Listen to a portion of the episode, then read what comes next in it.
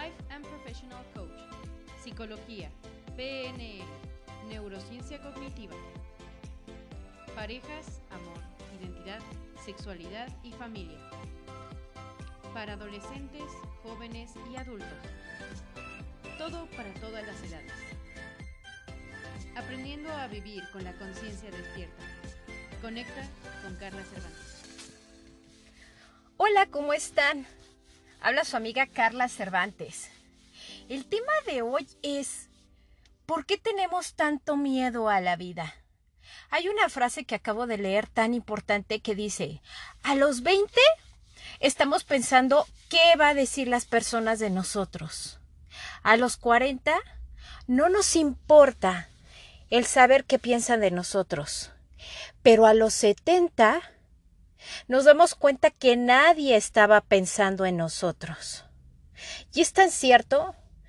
En la época cuando estamos jóvenes, cuando apenas estamos descubriendo la vida, la adolescencia, la juventud, creemos que todos los ojos están puestos sobre nosotros y nos limitamos tanto a decir, hacer, sentir, experimentar cosas nuevas que nada más estamos viendo qué van a decir de mí si soy una mujer muy aventada, si soy muy reprimida, si soy loca, si soy demasiado divertida, me van a decir la payasa, la graciosa, si soy demasiado criticona, si soy demasiado popular, si soy una X, bueno, tantas y tantas y tantas cosas que vivimos pensando que todo mundo está viéndonos, está juzgándonos y poniéndonos una etiqueta enorme de lo que creemos nosotros que dicen de nosotros. Vivimos siempre al exterior, nunca vivimos en el interior. Pensamos que al estarnos juzgando, criticando y viendo lo que somos, vamos a ser mejores personas y si les caímos bien a alguna que otra persona, wow, Fui la sensación, soy superstar. Pero llegas a otra fiesta y todos los que te aplaudieron o los que estuvieron contigo se la pasan ignorándote que hice mal. No dicen, ah, no, es que son las otras personas y vienen en un estado emocional pues diferente. No, es yo que fallé. Yo que hice mal, siempre pensando en que nosotros tenemos toda la responsabilidad de lo que pasa en el exterior. Somos tan egocéntricos en ese momento que todo el mundo gira a nuestro alrededor, que nosotros somos los que tenemos la verdad absoluta y que el mundo es como nosotros lo vemos. Pero qué gran mentira vivimos cada día. El mundo es no como nosotros lo vemos, sino es lo que es. El mundo es según lo que cada ojo, mente, pensamiento interpreta de lo que es el mundo. No hay una etiqueta generalizada, el mundo es. Así de simple, la vida es. No es cruel, no es maravillosa, no es este feliz, sino es tal y cual es. Pero si el mundo es, ¿por qué nosotros le ponemos que es desastroso, aventurero, romántico, triste, melancólico, todo lo que nosotros ponemos en lo que el mundo es es según como lo estamos percibiendo. Desde los primeros años que tenemos en nuestra vida, nuestros ejemplos o modelos más importantes son nuestros padres. ¿Y qué escuchamos de ellos? ¡Wow! ¡Qué increíble está la vida! ¡Wow! Agradezco a la vida. ¡Qué emoción! La vida es maravillosa. Bueno, tiene sus problemas, pero eso le da intensidad a la vida. Esas frases es rarísimo escucharlas.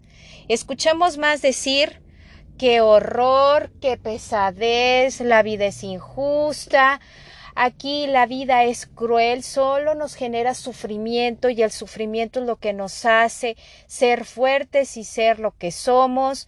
A base de trabajo tenemos que ganar lo que el lugar de estatus social o un lugar en la sociedad y en la familia, todo se consigue a base de sufrimiento. Siempre nos estamos quejando y diciendo que la vida es cruel, que la vida es triste, que la vida es dura. En general, dura. Pero ¿por qué decimos esto?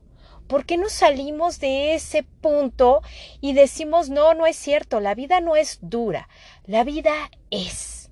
Nosotros tendremos dentro de nuestra historia, sí, parte de durezas que tenemos que experimentar para salir adelante, parte de situaciones complicadas también, que es lo que tenemos que ser, parte de alegrías también para disfrutarlas. Las alegrías necesitamos a lo mejor padecer un poco, tener un poco de dolor. El sufrimiento es opcional, el dolor es un golpe, no puedes decir no me duele te duele. Pero si estás tres meses diciendo que te diste ese golpe y que fue tu mala suerte y todo, creas un sufrimiento emocional. No es correcta esa actitud. Hay que ser un poquito más conscientes, ver lo que es en realidad la vida. La vida es la vida es maravillosa, la vida es genial, la vida es una aventura, la vida es espontánea, la vida nos llena de alegrías y de tristezas, sí, eso es la vida. Pero entonces, ¿por qué tenemos tanto miedo en vivir? La película que me encanta, que bueno, yo la vi con mis hijos, que es la del cadáver de la novia de Tim Burton, es una película muy, muy profunda. Aunque se ve bastante sarcástica y bastante tétrica realmente, no es eso lo correcto. Nos está mostrando que todos los vivos tenemos miedo de expresar lo que sentimos.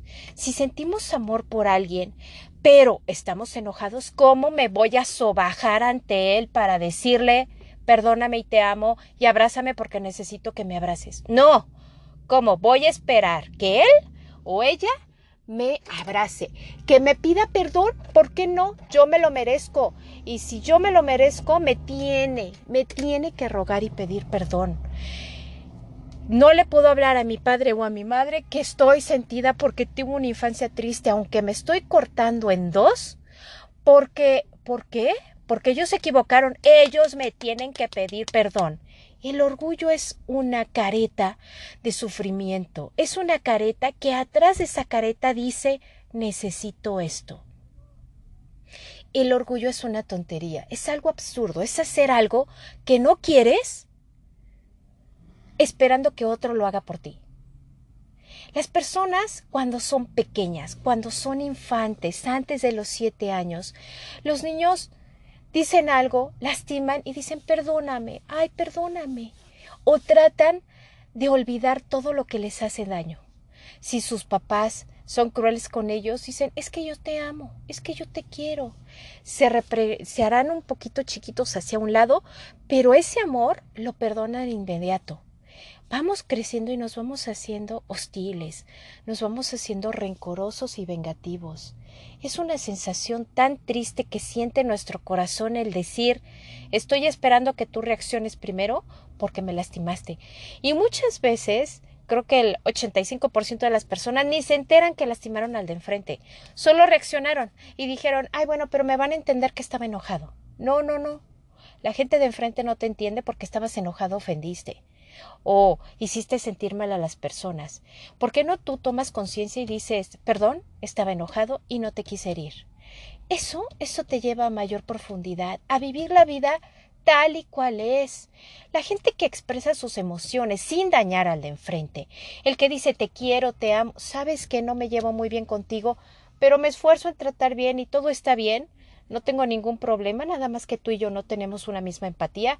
Eso está perfecto, eso es ser sinceros, es hablar con la mano, el corazón a la mano y decir, no pasa nada. No somos monedita de oro para caerles bien a todos, pero decir las cosas y más a los que nosotros amamos. No hacernos tontos y decir estoy esperando que tú vengas a pedirme perdón. Te quedarás sentado esperando. Si tienes ganas de aprender a tocar un instrumento, atrévete, junta dinerito, cómpratelo y aprende. Ahorita en el YouTube y en todas partes puedes aprender tú solo. No necesitas es que tengo que tener clases. No, eso ya no existe. Ya no existe.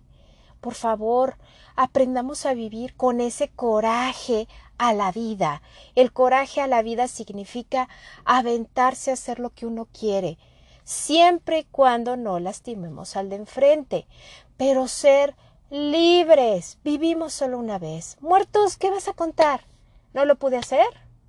Como en la película que disfrutaban más los muertos que los vivos, porque por las apariencias, por el dinero, por lo que vayan a pensar, por no decir no estoy de acuerdo, Dilo en vida, no estoy de acuerdo, quiero hacer esto, quiero revivir, vivir, no sobrevivir. Esa es mi frase que siempre digo. Aprende a vivir y no sobrevivir en esta vida. Crea tu cielo y no creas, no seas el creador de tu propio infierno por tus rencores, orgullos, miedos, por tu manera de percibir la vida negativa. Cambia ese chip, todo se puede. Sé que el mundo mental es verdaderamente a veces una cárcel, porque no dejamos de cambiar esos barrotes, no los rompemos. Creemos que esos barrotes nos protegen, pero lo, que, lo único que hacen es detener que vivamos aprendamos a sacar nuestras alas grandes y volar. Puede ser que caigamos, que choquemos, porque estamos aprendiendo a volar, pero cuando tomemos el control, se los prometo que no van a volver a chocar, sino van a llegar mucho más alto a donde ustedes quieran llegar. Gracias por escucharme y los espero en el siguiente capítulo. Y por favor, vivan, no sobrevivan. Un besito y vivan siempre con esa conciencia despierta. Hasta luego.